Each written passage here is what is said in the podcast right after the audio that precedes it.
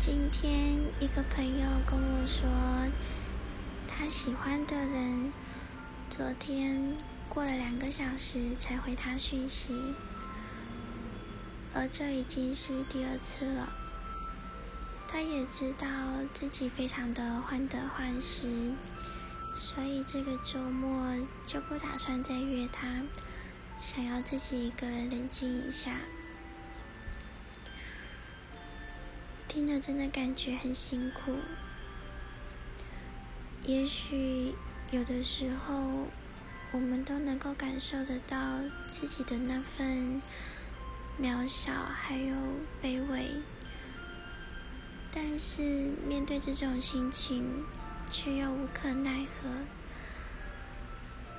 嗯，你也有过这种时候吗？只能说，希望天下的有情人都能终成眷属吧。虽然今天不是情人节。